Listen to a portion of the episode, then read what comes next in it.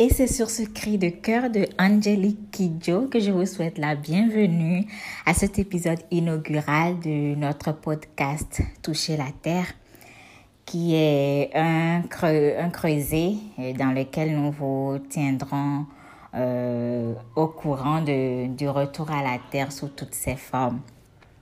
Alors, Agolo, c'est un cri de supplication de la grande artiste béninoise Angelique Kidjo qui demande tout simplement à tous de prendre soin de la terre, de la respecter parce qu'elle est notre mère nourricière. Je suis Grace Marlène Tungé, je suis la fondatrice des Jardins chez Marlène, euh, une ferme agroécologique en maraîchage biodiversifié qui est située à Glodjibé au Bénin. Euh, nous produisons dans cette ferme tout type de fruits et légumes et nous transformons aussi les produits issus de nos jardins mais nous recevons également toutes les personnes qui sont intéressées par tout ce que nous faisons, qui partagent notre vision, qui partagent nos convictions. Dans ce premier épisode, vous apprendrez à mieux me connaître, à connaître mon histoire et à savoir euh, pourquoi je suis retournée à la Terre alors que rien ne m'y prédestinait. Donc, euh, j'ai bien hâte que vous découvriez tout ça, toute cette histoire-là. Et nous allons euh, axer notre podcast surtout autour de différents thèmes connexes à, à la Terre. Et vous verrez à quel point retourner à la Terre peut prendre des formes multiples. Nous parlerons entre autres de permaculture, nous parlerons d'agroécologie, nous parlerons de sujets assez pratiques aussi, tels que le jardinage en milieu rural et urbain. Nous parlerons euh, également de cette plante miraculeuse-là qu'est l'artémisia et nous avons hâte de vous la faire mieux découvrir. Nous parlerons également de leadership collaboratif, de biodiversité, de d'astuces beauté au naturel et de, de, de production bio aussi. Enfin, plein de sujets que vous aurez le plaisir de découvrir. Merci de nous suivre, merci de votre intérêt et je suis très très heureuse d'être avec vous et de démarrer cette belle aventure avec vous.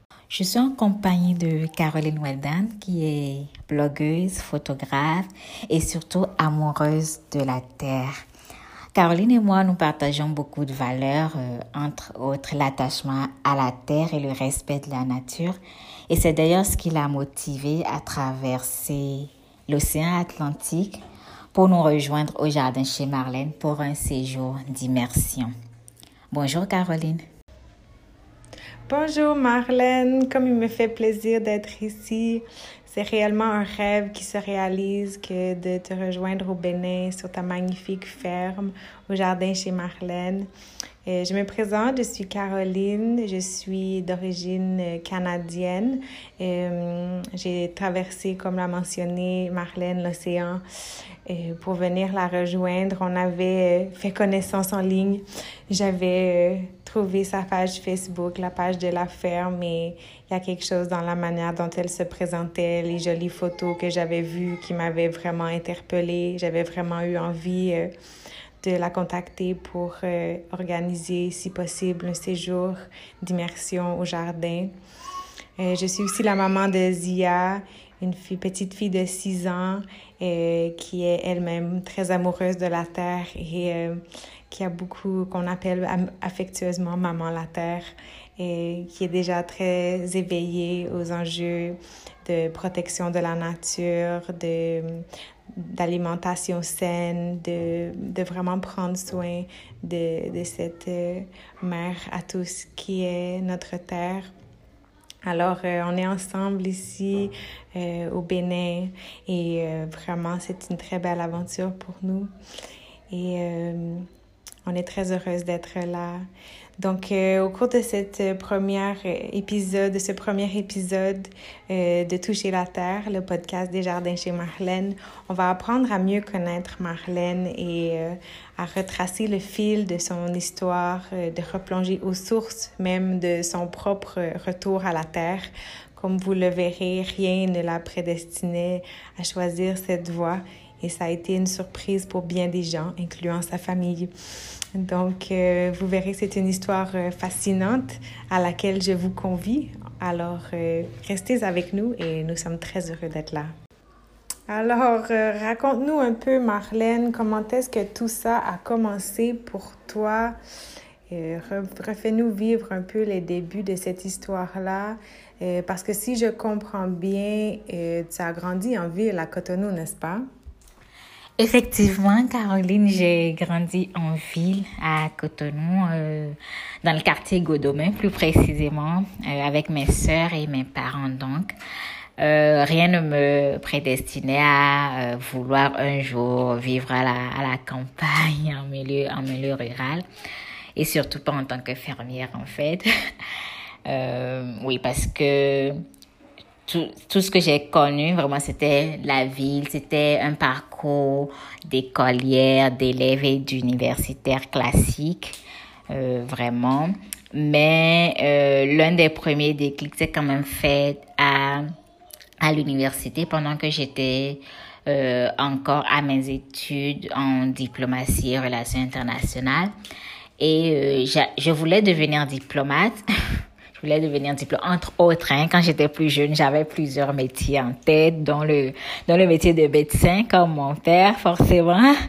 Et après, je voulais devenir journaliste, mais finalement, j'ai voulu faire des études en, en diplomatie et en relations internationales à, à l'École nationale d'administration euh, du Bénin. Et euh, je voulais devenir diplomate pour deux raisons principales. La première, c'est que j'aimais beaucoup voyager. Je voulais euh, découvrir le monde, être partie et tout. Et la deuxième raison, c'est que je voulais, j'avais envie de faire découvrir mon pays, le Bénin, à, à l'étranger, de, de parler des, des valeurs et des richesses de mon pays à, à l'extérieur. Et euh, donc, ce sont les deux principales raisons pour lesquelles je voulais faire carrière en diplomatie. Mais aujourd'hui, euh, je suis vraiment euh, totalement épanouie dans ce que je fais. le fait de ne plus vivre en ville, le fait de vivre à, la campagne aujourd'hui, pour moi, c'est c'est c'est un retour qui a fait que j'ai trouvé ma voie et je suis donc du coup beaucoup plus épanouie, beaucoup plus en accord avec mon être intérieur. Et ça, évidemment, on ne le sait pas forcément au début. En fait, c'est vraiment tout un cheminement.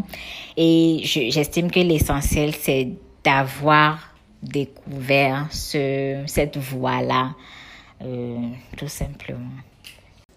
Alors, tu as mentionné, Marlène, un déclic qui s'est produit sur la fin de ton cycle d'études en diplomatie. Et quel était-il? Qu'est-ce qui s'est passé exactement? Alors, euh, en fait, je, je ne m'imaginais plus vraiment. Je cherchais des choses en accord avec moi-même et je m'imaginais difficilement passer 30 années de ma vie dans, dans, un, dans un bureau, tout simplement. C'était plus euh, concevable pour moi. Et euh, donc ça, c'était l'une des raisons principales.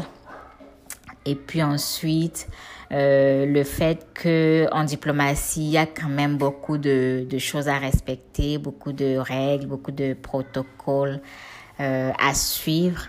Et moi, je voulais, j'avais besoin de plus de, liberté d'expression dans tous les sens du terme, mais aussi bien dans ma manière de, de me de m'habiller, par exemple, parce que quand vous êtes diplomate, il faut suivre un certain code vestimentaire qui euh, qui ne reflète pas forcément euh, votre identité euh, culturelle, j'entends.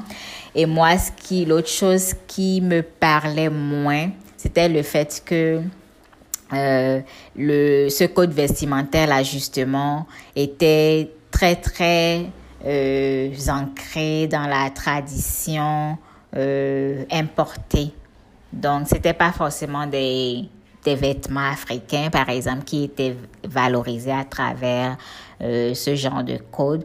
Et moi, j'étais vraiment à la, à la recherche. J'avais ce besoin-là de, d'identification à l'africaine parce que c'est ce que je suis. Je, je, veux porter mes cheveux au naturel. Je veux habiller des, je veux m'habiller avec des, des choses qui valorisent l'Afrique. Donc, euh, tout ça m'a euh, un peu éloigné de, de, la volonté de faire carrière en, en diplomatie de manière classique. Et j'ai commencé euh, à chercher des, des moyens d'ouvrir quand même euh, des possibilités, ce qui m'a amené à travailler pour mon pour euh, mon diplôme de fin de formation, à travailler sur un, un, thème purement environnemental, enfin à la fois environnemental et diplomatique, mais au moins il y avait déjà l'aspect environnement et protection de la nature. Donc j'ai donc décidé de d'étudier euh, euh, comment est-ce que le Bénin participait aux conférences des partis dans, dans le domaine environnemental. Euh, J'entends par là les, les COP, comme on, les appelle communément. Donc, d'avoir fait cette étude-là m'a plus ouvert les yeux, ouvert l'esprit sur tous ces enjeux environnementaux qui demandaient à être euh, à être traité, tous ces défis-là qui demandaient à être relevés. Et moi, euh, dans le même temps, j'observais beaucoup mon entourage, ce qui se passait dans mon environnement, la manière dont euh, les gens avaient des comportements pas, euh, pas très éco-citoyens. Donc, je, je voulais vraiment participer à euh, à construire quelque chose de plus positif, quelque chose qui prenne en compte plus la, le respect de la nature et de l'environnement. Donc, c'est ce qui explique le fait que je me suis réorientée hein, ensuite, après, après mon diplôme euh, en diplomatie et relations internationales, je me suis réorientée. J'ai fait un master en environnement, cette fois-ci à, l'Université de Lomé. Euh, et ce master-là, je l'ai fait euh, grâce à, à, une bourse que j'avais obtenue. J'étais bénévole à UNICEF Bénin et je travaillais dans la section, euh, la, section eau et assainissement, donc quelque chose qui parlait de protection de, de l'environnement de toute façon. Donc, ces études de master en environnement m'ont permis de plus renforcer mes, mes capacités et mes compétences et surtout mon engagement pour, euh, pour la cause environnementale.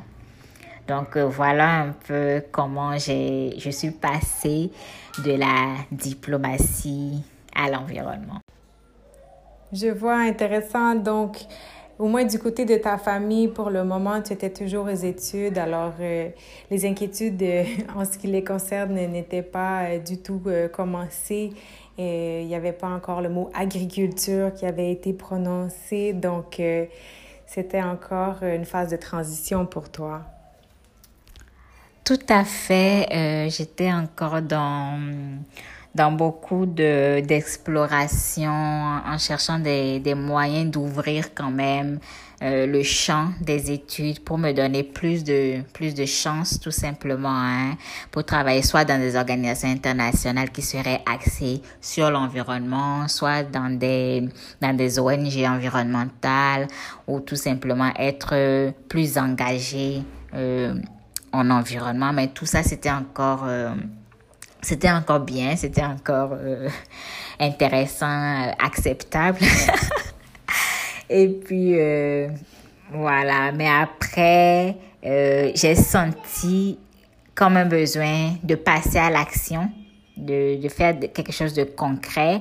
Et c'est à ce moment-là, parce qu'en temps, je me suis découverte, disons, une passion pour les légumes, mais pas encore pour les produire, plutôt pour les consommer. J'avais une période de vraiment de consommation accrue de légumes, mais malheureusement, j'ai découvert euh, qui, que les légumes en général dans euh, dans la dans la zone où j'habitais en tout cas étaient cultivés euh, avec beaucoup de de produits chimiques des pesticides chimiques etc et ça, ça m'a vraiment interpellée. Donc, du coup, moi, je voulais des légumes sains. Et pour moi, la solution, l'une des solutions serait de les, de les produire par moi-même, tout simplement. Donc, c'est, c'est un peu le, le, début du déclic, mais là où euh, le déclic s'est rendu vraiment euh, effectif, où il faut vraiment passer à l'action maintenant, c'est quand j'ai fait euh, mon, séjour d'immersion euh, au Canada sur une ferme en permaculture. Euh, ça, c'était lors d'un, grâce à un programme de, de jeunesse, un programme de volontariat de jeunes, donc, qui était justement axé sur l'environnement et le développement communautaire. Et ce programme-là visait à former des leaders de, de la protection de l'environnement, disons, et du développement communautaire. Et moi, euh, d'avoir travaillé euh, dans cette ferme-là, une ferme permaculture à, à Salaberry de Valleyfield de Canada. Ça m'a beaucoup inspiré. Euh, déjà le mode de, vie de, la propriétaire de, la ferme. Et puis euh, tout ce qu'on y faisait, cultiver des légumes, les transformer en, en, différents produits, ça me fascinait et je me je m'étais mise dans un petit coin de ma tête qu'une fois retournée au Bénin, j'installerai une ferme. Donc ça, c'était encore dans, voilà, dans le, dans le rêve, dans l'imaginaire, mais vraiment dans, c'était beaucoup d'inspiration pour moi. Alors quand je suis rentrée, euh, j'ai commencé à, à écrire un peu comme un projet de ferme comme ça mais il est resté un moment, un bon moment dans les tiroirs parce que en temps mes parents voulaient que je que j'arrête un peu de tourner autour du monde, d'être toujours partie, de me stabiliser en, cherchant un travail, euh, voilà, soit en diplomatie, soit en environnement, mais un travail stable dans dans le pays, euh, voilà, pour plus de stabilité. Et euh, donc je je me suis mise à ça pour euh, voilà je, je, me suis mise à ça. Et j'ai travaillé euh, à défaut de d'en avoir eu spécifiquement dans dans mon domaine de formation euh, prioritaire j'ai travaillé dans le domaine de l'art dans le domaine de l'art. Et j'ai été beaucoup inspirée aussi parce que c'était beaucoup beaucoup de diversité beaucoup d'authenticité euh, à l'africaine, euh, une diversité globale de toute façon. Et euh, ce qui m'a beaucoup inspiré dans ce parcours-là et qui a été finalement le, le, le point de non-retour pour moi, c'est vraiment d'avoir découvert que des jeunes femmes, parce que la, la personne qui avait ce projet-là dans lequel je travaillais était une jeune femme, d'avoir découvert qu'elle elle a été capable d'implémenter un tel projet en lequel elle croyait, même si c'était dans le domaine de l'art. Je voulais euh, me prouver aussi cette force-là, mais dans le domaine de, de l'environnement. Et pour moi, euh, il n'était pas question de de pratiquer une agriculture qui ne tenait pas compte de l'environnement. Donc c'est pourquoi j'ai choisi l'agroécologie euh, en créant les jardins chez Marlène en, en 2014. Et donc, euh, à quel moment tu as décidé de parler à ta famille de cette décision-là de toi-même pratiquer l'agriculture? Euh, tu devais redouter leur réaction quand même un peu. Si j'ai bien compris, ici comme ailleurs, c'est pas tellement bien perçu de travailler la terre, quoi. Euh, oui, effectivement, euh, de manière générale, c'est assez mal vu euh, socialement euh, de, de travailler la terre et moi encore plus qui avait un certain parcours, euh, fait des études à l'université, etc. Donc décider comme ça de retourner à la terre, c'était vraiment euh, à la limite comme un choc pour mon entourage. Et euh, j'ai décidé de leur en parler parce que de toute façon, je ne pouvais pas juste commencer quelque chose sans leur en parler. Parce que j'avais pas j'avais pas les moyens de d'acquérir une terre. Par exemple et la terre c'est vraiment la base euh, pour, pour pour pour pour faire de l'agriculture donc c'est voilà donc je leur en ai parlé parce que mes parents avaient des terres c'est d'ailleurs cette terre-là qui abrite aujourd'hui les jardins chez Marlène. Donc ça n'aurait pas été possible du tout, je pense pas, de commencer sans leur, euh, sans leur accompagnement, je dirais. Et je pense qu'ils ont vraiment fait preuve de... C'est vrai qu'ils étaient choqués, ils étaient euh, pas d'accord, mais ils étaient plus dans une logique de, ok, c'est peut-être quelque chose de, de passager, de temporaire pour elle, on va la laisser faire et puis on verra euh, jusqu'où elle tiendra et tout, on verra. Elle finira pas s'arrêter quelque part et puis euh, on, passera à autre chose. Donc c'était plus dans cette logique qu'ils m'ont euh, qui m'ont permis quand même de, de commencer de commencer ce projet là. Et au fil du temps, moi je j'avais une telle détermination, une telle volonté, une telle persévérance qu'ils se sont rendus compte que c'est vraiment euh, des convictions en lesquelles je croyais et euh, donc, c'est progressivement que j'ai dû, euh, à travers le travail, la détermination, prouver à quel point c'était quelque chose de, de possible d'abord, de, durable, de viable, etc. Et euh, voilà, donc ils ont tout simplement suivi après en encourageant, en participant euh, au projet.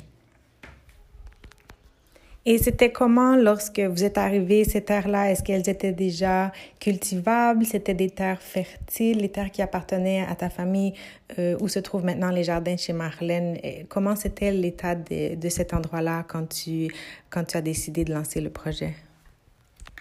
Alors, c'était des terres euh, non cultivées non cultivé. En tout cas, l'endroit spécifique où se trouvent les jardins chez Marlène aujourd'hui n'était pas cultivé du tout. C'était comme une forêt. Il y avait rien. Euh, voilà, il y avait que des, des arbres, des arbustes, et des ronces, etc. Donc, c'est vraiment euh, un, un travail de recommencement qu'il a fallu qu'on fasse, c'est-à-dire euh, libérer l'espace en en désherbant, en sarclant, en défrichant. Ils fait toutes les opérations culturelles qui précèdent l'établissement d'un jardin. Donc tout ça a été fait. Et l'autre chose aussi qui est très importante en agriculture et qui n'était pas forcément là, c'est une source d'eau permanente pour pouvoir, bien sûr, euh, arroser les, les plantes.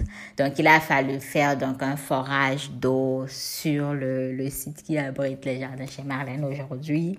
Donc, c'est vraiment beaucoup de réflexion pour la conception, le design, beaucoup de travail physique aussi, évidemment, qui s'est fait avec des équipes euh, locales auxquelles on avait fait appel pour, pour nous aider à euh, à faire revivre cet espace-là. Donc ça, c'était pour la réaction de tes, de tes parents, de, de ta famille, mais au niveau de ton entourage, tes amis notamment, euh, quelle a été leur perception de ce choix-là de te tourner euh, vers l'agriculture? Alors, disons que je suis très chanceuse d'avoir des amis absolument formidables. parce que en fait, euh, ils ont plutôt bien reçu ce, disons, ce changement de, de trajectoire que j'ai décidé de, de faire. Donc, euh, quand je parle de mes amis, c'est vraiment des amis que j'avais connus à l'université, mais aussi des amis que j'ai connus sur, dans, mon parcours euh, de vie tout simplement à travers mes voyages ou dans mon parcours associatif. Mais c'est, c'est juste pour dire que toutes ces personnes-là ont toujours été là pour moi, même si elles n'étaient pas forcément dans mon environnement physique, parce qu'il y en a qui étaient loin. Mais grâce, euh, grâce aux réseaux sociaux, euh, ils m'ont envoyé tout leur, tout leur amour pour ce projet-là, tous leurs encouragements. Et euh, voilà, donc quelque part, c'est vraiment grâce à, à cette euh, manière-là qu'ils ont, qu'ils ont eu de recevoir la nouvelle que tout ça s'est poursuivi. Parce que je ne sais pas si, si j'avais, si tous mes amis étaient comme, ah, mais qu'est-ce que tu fais? On n'est plus tes amis, on va euh, t'abandonner. Je ne sais pas si j'aurais continué, même si je pense que oui, quand même. certainement. Et, et donc, une fois cette vision-là lancée, est-ce que tu as eu besoin de te former davantage sur, par exemple, la, la euh, production de légumes, production maraîchère en contexte africain, ou est-ce que les choses que tu avais apprises au Canada, notamment sur la permaculture, t'avaient suffi? Alors, tout ce que j'avais appris au Canada m'avait euh, inspiré, dopé, euh, motivé à commencer. Mais vu que je, vu que le plan était de m'installer au Bénin, je devais absolument euh, adapter mes connaissances au contexte tropical, au contexte béninois, parce que le climat n'est pas le même au Canada et au Bénin, évidemment. Donc, j'ai dû faire une une formation en agriculture durable au Bénin. Et c'est ça qui m'a vraiment permis de, de savoir, de maîtriser les gestes techniques et quotidiens d'installation et de suivi d'une ferme de, de production, tout simplement. Et donc, avec quoi tu as commencé lorsque tu t'es lancé euh, sur ta terre euh, nouvellement défrichée? Quelles ont été les premières cultures euh, avec lesquelles tu as expérimenté? L'expérimentation a commencé avec la tomate. parce que pour moi, je suis quelqu'un qui aime beaucoup la tomate parce que de toute façon, la tomate, c'est la base. Je sais que tout le monde n'aime pas ça, mais c'est juste pour dire que de manière globale, c'est quand même un légume qui est qui est à la base de beaucoup de, de repas, surtout en Afrique, au Bénin, où on, est très consommatrice et consommateur de, de sauces sous différentes formes. Et souvent, il n'y a pas de sauce sans, euh, sans tomate, même si aujourd'hui, euh, à travers notre diversité de légumes, nous essayons d'encourager quand même les, les consommateurs à trouver des alternatives à la tomate, telles que la carotte. On peut faire une sauce avec de la carotte. Euh, donc, c'est juste pour dire qu'on a commencé par la tomate et ensuite par le concombre et euh, finalement d'autres types de légumes aussi bien locaux que euh, qu'étrangers, qu'exotiques sont venus élargir notre gamme de production. Et donc, qui ont été tes premiers clients? Comment ça s'est passé à l'origine pour rejoindre des gens qui seraient intéressés à consommer votre production? Mes premiers clients étaient mes parents. C'était vraiment les premiers acheteurs de notre récolte de, de tomates, euh, qu'ils ont trouvé d'ailleurs incroyablement euh, savoureuses et différentes et, et authentiques parce que c'était du coup produit avec beaucoup d'amour, de manière très très saine. Ensuite, les amis sont, euh, se sont, euh, voilà, sont rentrés dans la danse et après, tout s'est vraiment passé tout seul, de, fil en aiguille, de bouche à oreille. Euh, on a développé une certaine clientèle euh, voilà, pour, euh, pour l'écoulement de nos produits. Et au niveau du modèle d'affaires, euh, comment ça se présentait? Vous n'étiez pas non plus euh, dans un étal au marché ou dans les supermarchés. Alors, euh, comment vous avez établi ça? votre modèle d'affaires, c'était quoi? Le modèle d'affaires était assez clair dans ma vision à la base et ça l'est toujours. C'est juste pour dire à quel point nous privilégions et priorisons la vente directe parce que c'est vraiment le sous-bassement de toutes les convictions que nous défendons à travers l'agriculture bio, à travers l'agroécologie, la permaculture et tout. C'est vraiment le fait que c'est important de, de remettre le paysan, le fermier, la fermière, etc. au cœur au cœur de la vie, au cœur du système parce qu'on a tendance à trop souvent oublier qui a produit notre nourriture. Et nous, on ne voulait pas euh, que ce lien qui doit y avoir entre le producteur et le consommateur soit rompu. C'est pourquoi nous avons dès le départ opté pour la vente directe et c'est ça nous a procuré ça nous procure toujours énormément de joie parce que euh, les, c'est vraiment un privilège de rencontrer pour, le pour nos consommateurs, c'est un privilège pour eux. Ils nous le disent, c'est pas moi qui le dis. On a reçu beaucoup de retours par rapport à ça. C'est un privilège pour eux de nous rencontrer en tant que les personnes qui produisent leur nourriture. Et c'est très important aussi pour nous de les rencontrer parce que nous, on sait à quel point ce que nous faisons a du sens pour des personnes. Et ça, c'est très, très encourageant, c'est très euh, motivant pour, euh, pour continuer le combat. Et donc, comment ça se passe concrètement, euh, les bases de la, de la vente directe? Ce sont euh, des produits qui sont livrés directement aux gens, donc qu'on rentre en contact directement avec eux, on, leur, on les annonce, on les informe au fur et à mesure des disponibilités au jardin, c'est ça? C'est exactement ça. Et comme je l'ai dit tantôt, nous avons beaucoup basé notre modèle sur les relations, les relations humaines, les relations directes entre producteurs et consommateurs. Et donc, la manière dont nous procédons, c'est euh, d'informer notre clientèle de nos productions euh, hebdomadaires. Et eux, ils, ils n'ont jusqu'à nous, ils n'ont jusqu'à passer commande. Et chaque semaine, nous faisons des livraisons euh, soit sur leur lieu de travail, soit à leur domicile.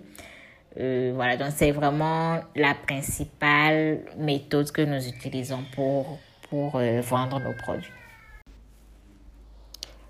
Donc, les jardins chez Marlène ont maintenant 5 ans de 2015-2020.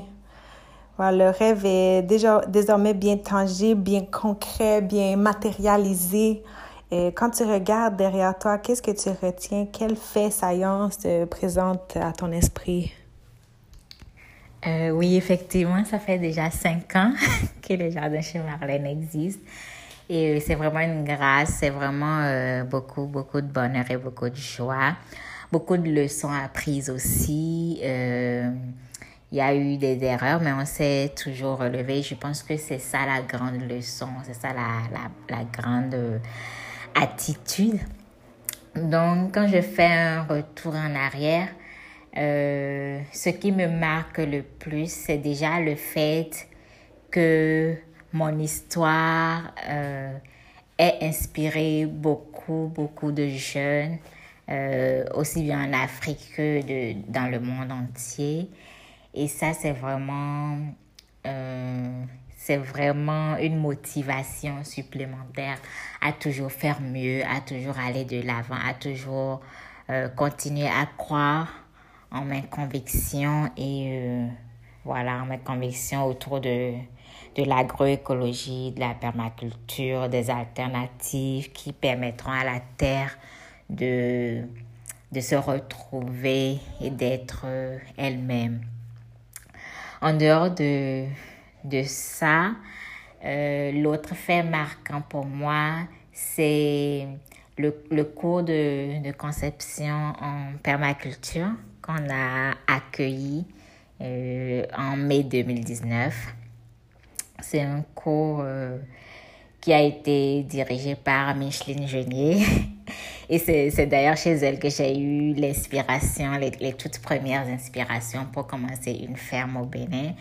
Donc, euh, elle est canadienne, elle est venue donc pour un cours en permaculture qui a mobilisé euh, beaucoup de jeunes béninois venus de différents horizons, mais qui étaient intéressés par la même cause, par la permaculture, par l'agroécologie, par les alternatives vertes. Et euh, donc, c'est quelque chose qui me réjouit beaucoup et qui me rend beaucoup heureuse parce que c'est comme un rêve qui était devenu réalité. J'aurais, j'aurais jamais pensé à ce stade de notre évolution déjà euh, me retrouver à accueillir des, des CCP, comme on les appelle, c'est des cours de conception en permaculture. Ça se fait un peu partout dans le monde, mais moi, j'aurais pas cru ce rêve possible de si tôt. Donc, je, je suis vraiment reconnaissante à, à, la nature, à la terre pour, pour tout ça. Et ce qu'il faut aussi dire comme, euh, comme élément saillant des cinq dernières années, c'est le programme EcoScola, qui est un programme qui a été initié par, euh, par moi et une de mes collaboratrices, Mélanie Allen. C'est un programme de formation pour les jeunes béninois qui sont euh, en fin de formation agricole dans des lycées ou des universités agricoles et qui sont à la recherche d'une première expérience pratique euh, pratique et professionnelle. Donc cette formation-là leur donne l'opportunité d'apprendre euh, l'agroécologie, la permaculture, d'apprendre des alternatives écologiques sur notre ferme au jardin chez Marlène pendant six mois et de développer aussi des projets indépendants qu'ils choisissent eux-mêmes d'implémenter sur notre ferme, ce qui leur permet d'acquérir une certaine expérience d'autonomie, de pouvoir travailler en, en autonomie pour, euh, voilà, et pour réfléchir à d'autres idées qu'ils pourraient mettre en place eux-mêmes. Et les, les particularités de cette formation, d'abord la première particularité, c'est que euh, c'est une formation qui est non seulement gratuite parce qu'elle n'est pas payante, les apprenants ne payent pas, mais non seulement les apprenants ne paient pas, mais nous, on s'est engagé à leur payer des, euh, des sommes forfaitaires pour les soutenir dans leur apprentissage. Et ça, c'est vraiment une première au Bénin. Parce que généralement, quand les gens vont en formation, mais quand les gens sont dans des stages, soit c'est eux qui payent l'institution, soit on ne leur paye rien, ils se supportent eux-mêmes, ils, supportent toutes leurs charges eux-mêmes. Mais nous, on tenait vraiment à encourager ces jeunes, à les soutenir véritablement dans leur apprentissage. Donc ça, c'était vraiment euh, un point inédit et novateur de, du programme Ecoscola. Le deuxième point qui a d'ailleurs euh, permis justement d'accomplir le premier, c'est que ce programme a été rendu possible grâce à une campagne de crowdfunding euh, qui nous a permis de, de lever des fonds pour justement euh, pouvoir subvenir aux besoins de, de, nos apprenants, mais aussi mettre en place certaines, euh, certaines infrastructures pour le bien-être des apprenants sur notre site. Et euh, je profite d'ailleurs de ce podcast pour dire merci, euh, vraiment merci du fond du cœur à toutes ces personnes-là qui ont cru en nous, qui ont cru au projet IcoScolar et qui ont donné, euh, voilà, qui ont donné de l'argent pour, pour nous soutenir, toutes ces personnes de par le monde, que ce soit au Bénin, que ce soit euh, en France, aux États-Unis, au Canada, toutes ces personnes qui ont contribué à la réalisation de ce projet-là, de ce rêve. Et l'autre chose aussi qui, a, qui rend assez spécifique et particulier le programme EcoScola, c'est que nos jeunes apprenants ont bénéficié d'interventions d'experts extérieurs, c'est-à-dire qu'ils avaient euh, chaque mois des séminaires euh, qui étaient animés par des, des experts du Bénin ou parfois même d'ailleurs pour venir les renforcer en matière sur des thématiques spécifiques, mais toujours autour de, de l'agroécologie. Donc euh, ça, ça a rendu vraiment particulier et spécial le programme EcoScolar, qui est un programme, pardon, qui est un programme éducatif cher à notre, euh, cher à notre cœur, que nous espérons renouveler très très bientôt. Euh, voilà. Et l'autre chose que je suis, l'autre chose pour laquelle je suis vraiment reconnaissante, quand je fais un retour en arrière pour ces cinq dernières années, c'est le fait qu'on a eu beaucoup de beaucoup d'intérêt de la part de personnes euh, qu'on ne connaissait pas du tout, mais qui nous suivaient euh, discrètement sur les réseaux sociaux. Euh, je veux notamment parler des, volontaires et des oufeurs qui nous ont contactés au cours de ces dernières années pour venir faire des immersions chez, chez au jardin chez Marlène. Et euh, c'est là dont tu fais partie, Caroline. Donc, je suis très reconnaissante pour, pour toutes ces actions-là. Et je vais pas finir sans mentionner euh, les, nouveaux-nés de, de, la série. Je veux parler notamment de ce podcast déjà, de, toucher la terre, qui est vraiment, vraiment notre bébé qui est en train de naître là et dont, dont on est déjà fier. Et puis, juste pour profiter de l'occasion aussi pour annoncer que nous sommes progressivement en train de passer à une étape de transformation de nos produits euh, du jardin que nous mettons sous forme de box. Euh, voilà, j'espère que j'aurai l'occasion, je pense que j'aurai l'occasion de, d'en parler plus longuement dans, dans les prochains épisodes de, de Toucher la Terre. Donc, euh, n'oubliez pas les gestes à faire, restez juste connectés et puis voilà. Mm-hmm merci Marlène de partager si candidement ton histoire avec moi, avec euh, nos auditeurs. C'est vraiment inspirant de t'entendre de reprendre avec toi le récit euh, de comment tu as réussi finalement à suivre ton cœur et à vivre euh, un alignement de ta vie avec tes valeurs internes, comme tu as dit, avec ton être intérieur comment euh, face à plusieurs défis, tu es resté fidèle à cette vision-là et comment tu as matérialisé, concrétisé ton rêve. Euh, je crois que plusieurs personnes euh, seront comme moi inspirées d'entendre cette histoire-là. Et je voulais te demander tes notes finales à toi.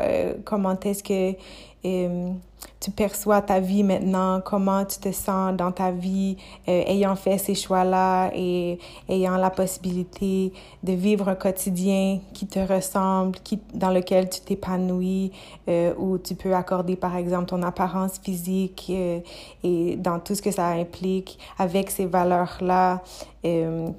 comment tu, tu vis finalement tous tes choix, dans comment tu as pu voir que ça s'est développer tout ça? Très bien. Euh, c'est une grosse question, mais c'est une question très, très, très importante pour moi. Euh, juste de dire que, d'exprimer à quel point aujourd'hui je me sens vraiment euh, heureuse, fière et épanouie d'avoir, de m'avoir quand même, de, de m'être battue pour ce en quoi je crois euh, je pense que je, c'est vraiment très, très important d'écouter son cœur, vraiment de, d'écouter son cœur, de répondre à l'appel de son cœur. Parce que moi, ce retour à la terre, c'est, c'est plus que quelque chose qui a, ce n'est pas qu'un retour à la terre de manière brute, à la terre en tant que matière, mais c'est beaucoup d'autres combats que j'ai dû mener dans le même sillage de de, de s'écouter en fait, parce que tout a été question de s'écouter, que ce soit au niveau de la réorientation professionnelle qui est déjà euh, l'agroécologie que je pratique aujourd'hui, mais aussi euh, de la réorientation ou d'une meilleure prise de conscience de ma condition de femme africaine dans une société moderne euh, qui euh, a tendance à dicter de plus en plus à la femme ce qu'elle doit être, ce qu'elle doit faire, comment elle doit le faire, comment elle doit être. Et là, je vais parler notamment des, des sociétés africaines qui ne permettent pas forcément à la femme de, de s'exprimer et d'exprimer son plein potentiel dans, dans vraiment tous les domaines, tous les domaines, pardon, de sa vie. Et euh, moi, je l'ai vraiment vécu en, en, en me battant, en tenant à vivre certains de, de mes rêves. Je dis certains parce qu'ils sont certainement pas finis, mais euh, si je prends l'exemple du fait simplement de pour euh, euh, le, le fait simplement d'avoir choisi en tant que jeune femme de vivre seule, par exemple dans un dans un appartement sans sans forcément un homme à mes côtés, ce qui est très très rare sous nos cieux, surtout ici au Bénin.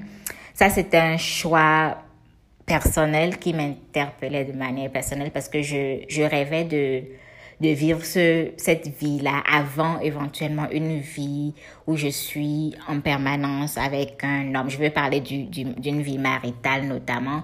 Donc pour moi, c'était important de, à un moment donné, de me détacher ne serait-ce qu'un peu quand même de ma famille, de la protection de mes parents pour me retrouver seule face à certaines responsabilités, face à une certaine liberté d'expression, face à une certaine autonomie. C'était important pour moi.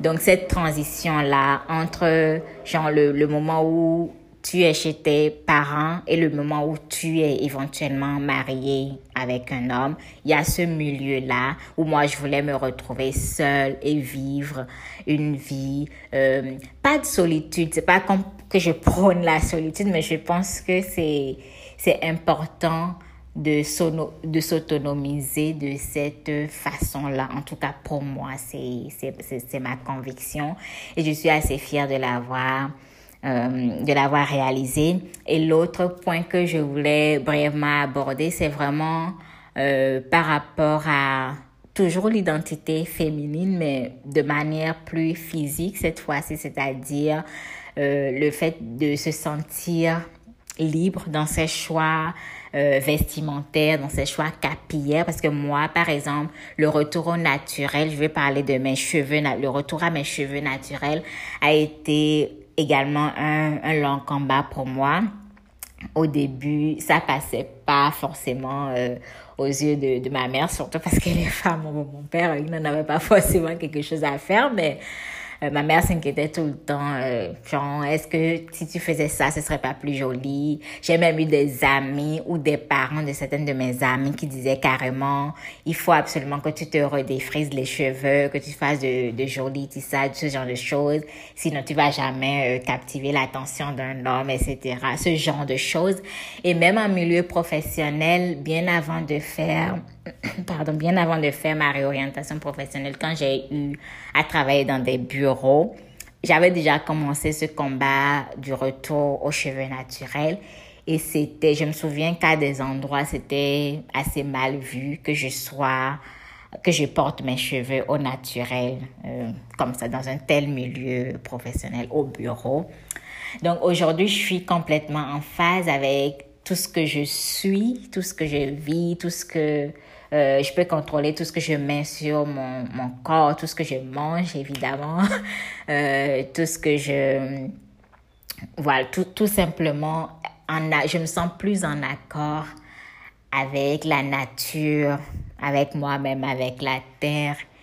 Et pour moi, c'est quelque chose qui n'a pas de prix. Et c'est ainsi que se conclut le premier épisode de notre podcast Toucher la Terre. Nous avons été ravis de rester en votre compagnie et j'espère que vous l'avez été aussi, tout autant que nous.